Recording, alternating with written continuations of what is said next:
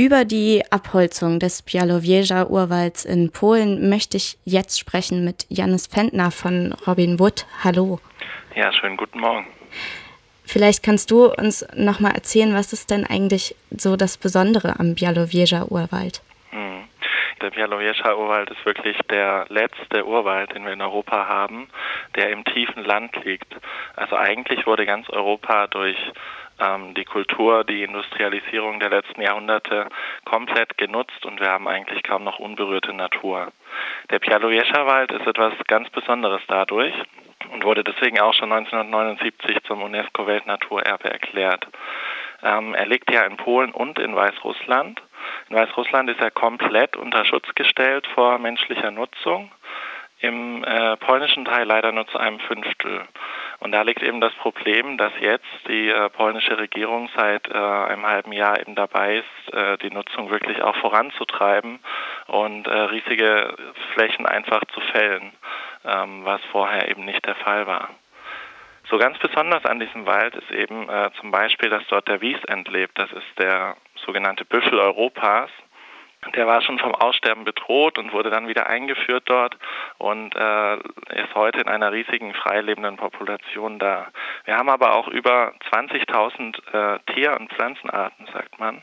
Ähm, davon sind zum Beispiel die sieben, alle sieben mitteleuropäischen Spechtarten da. Und wer sich damit ein bisschen auskennt, der weiß auch zum Beispiel, dass Spechte sehr gefährdet sind und immer nur an bestimmten Orten leben, die ähm, wirklich noch sehr, sehr naturnah sind. Das heißt, dieser Wald ist wirklich was unglaublich Besonderes, ein riesiger Schatz der Natur, den wir noch haben. Und wir sollten dafür sorgen, dass er das auch bleibt. Was genau wurde denn da jetzt äh, seit einem halben Jahr im Namen der polnischen Regierung getan? Wie groß ist das Ausmaß der Zerstörung? Es wird ähm, gefällt seit äh, Mai jetzt schon. Ursprünglich wurde gesagt, dass es darum geht, den Wald zu schützen, nämlich ähm, vor einem Käfer, der heißt Borkenkäfer und der geht äh, vor allem auf Fichten ähm, und sorgt dafür, dass diese absterben.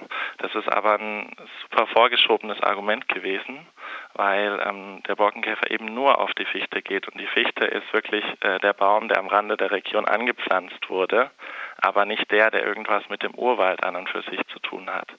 Und wir merken jetzt aber schon seit äh, Wochen und Monaten, wie eben auch nicht nur Fichten gefällt werden, sondern auch die äh, Bäume, die teilweise über 100 bis zu 200 Jahre alt sind. Darunter viele Eichen, viele ganz wertvolle Laubbäume. Und ähm, so wird gesagt, es geht eigentlich um den Naturschutz, aber ähm, das ist eben nicht die Wahrheit. Und das sagen eben nicht nur polnische Wissenschaftlerinnen und Wissenschaftler, nicht nur Umweltorganisationen, sondern das hat auch die Europäische Kommission erkannt und hat deswegen auch schon vor einigen Monaten äh, Klage gegen Polen gestellt, weil eben Polen nicht nur gegen äh, die Regeln des Weltnaturerbes verstößt, sondern auch gegen die europäischen Naturschutzregelungen. Das heißt, der Europäische Gerichtshof hat ähm, Polen eigentlich gesagt, sie sollen das bitte lassen. Trotzdem macht Polen eben weiter. Was kann das für Konsequenzen haben letztlich?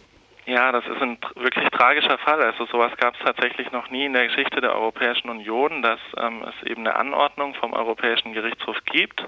Daran sind Länder nämlich eigentlich gebunden und äh, diese eben einfach äh, übergangen wird. Genau das macht Polen jetzt auch schon wieder seit einiger Zeit. Und ähm, letztens gab es tatsächlich auch eine Anhörung, in der der Umweltminister aus Polen, Schischko, dem der EU-Kommission einfach unterstellte, sie hätte gefälschte Daten und sie würde völlige Fake News und so weiter verbreiten. Also wir sind hier wirklich schon auf einem relativ großen Level der Eskalation. Es gibt ja auch ein Verfahren gerade gegen Polen, das äh, schaut, ob der Rechtsstaat in Polen eigentlich noch funktioniert. Äh, und auch, dass äh, Polen jetzt dieses Urteil nicht anerkannt hat, also diese einstweilige Verfügung, wird jetzt auch Teil dieses Verfahrens. Als Umweltschützer sind wir natürlich relativ verzweifelt. Wir versuchen äh, zu unterstützen, die polnischen UmweltschützerInnen. Wir versuchen, äh, die wissenschaftlichen Erkenntnisse zu verbreiten. Aber es ist natürlich sehr, sehr schwierig, mit so einer Regierung ja, umzugehen und zu schauen, dass der Wald, soweit es geht, eben gerettet wird. Aber was ähm, wären denn die konkreten Auswirkungen für, für Polen? Gibt es irgendein Druckmittel, was der Europäische Gerichtshof da hat, um eben das durchzusetzen, dieses Urteil? Ja, es wird davon ausgegangen, dass ähm, bald Finanzzahlungen fällig werden. äh, für jeden weiteren Hektar, der in Polen eben gefällt wird. Aber auch da ist dann völlig unklar, wird Polen sich daran halten, äh, hat man überhaupt eine gemeinsame Datenbasis, die gegenseitig anerkannt wird. Also im Moment sagt Polen ja, die Daten der EU sind viel zu hoch und das stimmt alles nicht, da ist irgendwie was nicht mit rechten Dingen äh, vorgegangen. Ähm, das heißt, das ist alles höchst unklar für uns, wie das weitergehen wird.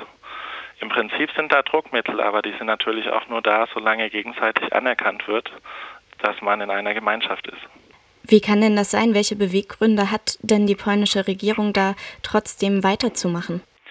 Ja, das ist eine gute Frage und das fragen wir uns auch immer wieder. Immerhin ist der Bialowiescher Urwald ja auch ein, ein riesiges äh, Tourismusmagnet. Sehr, sehr viele Menschen aus ganz Europa, aus der ganzen Welt kommen begeisterte Naturliebhaber, Vogelliebhaber nach Bialowiesza und äh, eigentlich ist das ein riesiger Schatz für die polnische Regierung, für die polnische Gesellschaft. Trotz alledem ist leider im Moment das so, dass die Stimmung sehr stark gegen Naturschutz eingestellt ist. Es werden wirklich auch die Umweltaktivisten, mit denen wir in Polen zusammenarbeiten, äh, werden unglaublich beschimpft als Leute, die gegen die polnische Kultur arbeiten. Teilweise wurde gesagt, sie würden Einflüsterungen vom Satan tatsächlich auch unterliegen. Also die Stimmung ist unglaublich angespannt und es scheint der Regierung auch tatsächlich darum zu gehen, zu zeigen, dass sie jetzt mit starker Hand da vorgehen kann und ähm, dass sie eben Bäume fällt, wo sie Bäume fällen will und sich da eben dann auch nicht an internationale Vorgaben halten möchte. Tatsächlich ist dieses Welterbe ja, auch das ist ja was, worum man in der ganzen Welt streitet, diesen wunderbaren Status zu bekommen, weil damit ja auch sehr, sehr viel Aufmerksamkeit verbunden ist.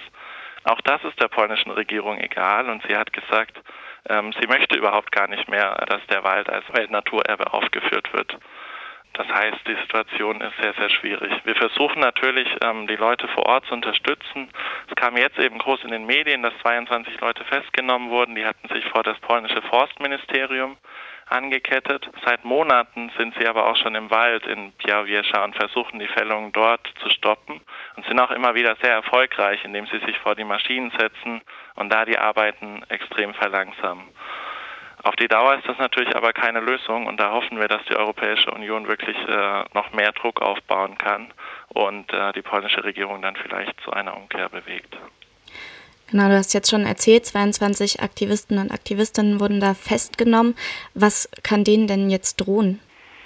Ja, das ist sehr unklar. Also im Moment beginnen eben die ganzen Prozesse, auch schon von den Aktionen der letzten Monate. Und äh, wir wissen gerade tatsächlich nicht, wie sich das polnische Rechtssystem verändert. Ähm, es wurden ja sehr, sehr viele Richter äh, entlassen, ausgetauscht über die letzten zwei Jahre, eben seit äh, die äh, nationalistische Partei PIS dort an der Macht ist.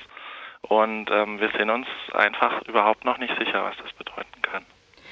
Wenn wir jetzt nochmal auf diese einzigartige Biodiversität, auf dieses einzigartige Ökosystem vom Białowieża Urwald zurückkommen, inwiefern wirkt sich da so ein Holzeinschlag, wie ihn eben die polnische Regierung ähm, gerade veranlasst, wie wirkt sich das aus auf so ein Ökosystem? Was kann da passieren? Ja, das wirkt sich ganz massiv aus. Also man kann eben einen Wald, der bewirtschaftet wird, überhaupt nicht vergleichen mit ähm, einem natürlichen Wald. Und hier geht es oft nicht nur um Bewirtschaftung, wie wir uns das vielleicht aus Deutschland vorstellen. Das heißt, dass einzelne Bäume mal hier und da rausgenommen werden, sondern es werden tatsächlich große Flächen abgeholzt. Das heißt, äh, ganz konkret gesagt, wo ich früher im Wald stand, da stehe ich jetzt auf einer leeren Fläche ähm, und da wird dann vielleicht wieder Industriewald angepflanzt in Zukunft. Das ist aber natürlich nicht mehr nichts mehr, was irgendwie was mit einem Urwald zu tun hat oder auch nur mit einem naturnahen Wald, sondern das ist dann wirklich industrielle Forstwirtschaft. Und das ist vermutlich auch das, worauf die polnische Regierung hinaus will, wieder industriell anpflanzen zu können, wieder damit auch mehr Gewinne machen zu können, sozusagen die Fichte Reihe in Reihe, Glied in Glied. Und das hat aber nichts mehr mit einem natürlichen Wald zu tun. Jetzt ist Polen ja schon seit Jahren nicht gerade für seine Vorreiterrolle in Sachen Natur und auch in Sachen Klimaschutz bekannt. Das zeigt sich eben nicht nur im Fall von dieser Urwaldabholzung, ähm, sondern das zeigt sich auch darin, dass, dass Polen immer noch eisern an der Kohleförderung zur Energiegewinnung festhält. Und jetzt läuft gerade in Bonn die Weltklimakonferenz, wo sich eben Vertreter und Vertreterinnen aus Ländern der ganzen Welt zum Thema Klimaschutz treffen.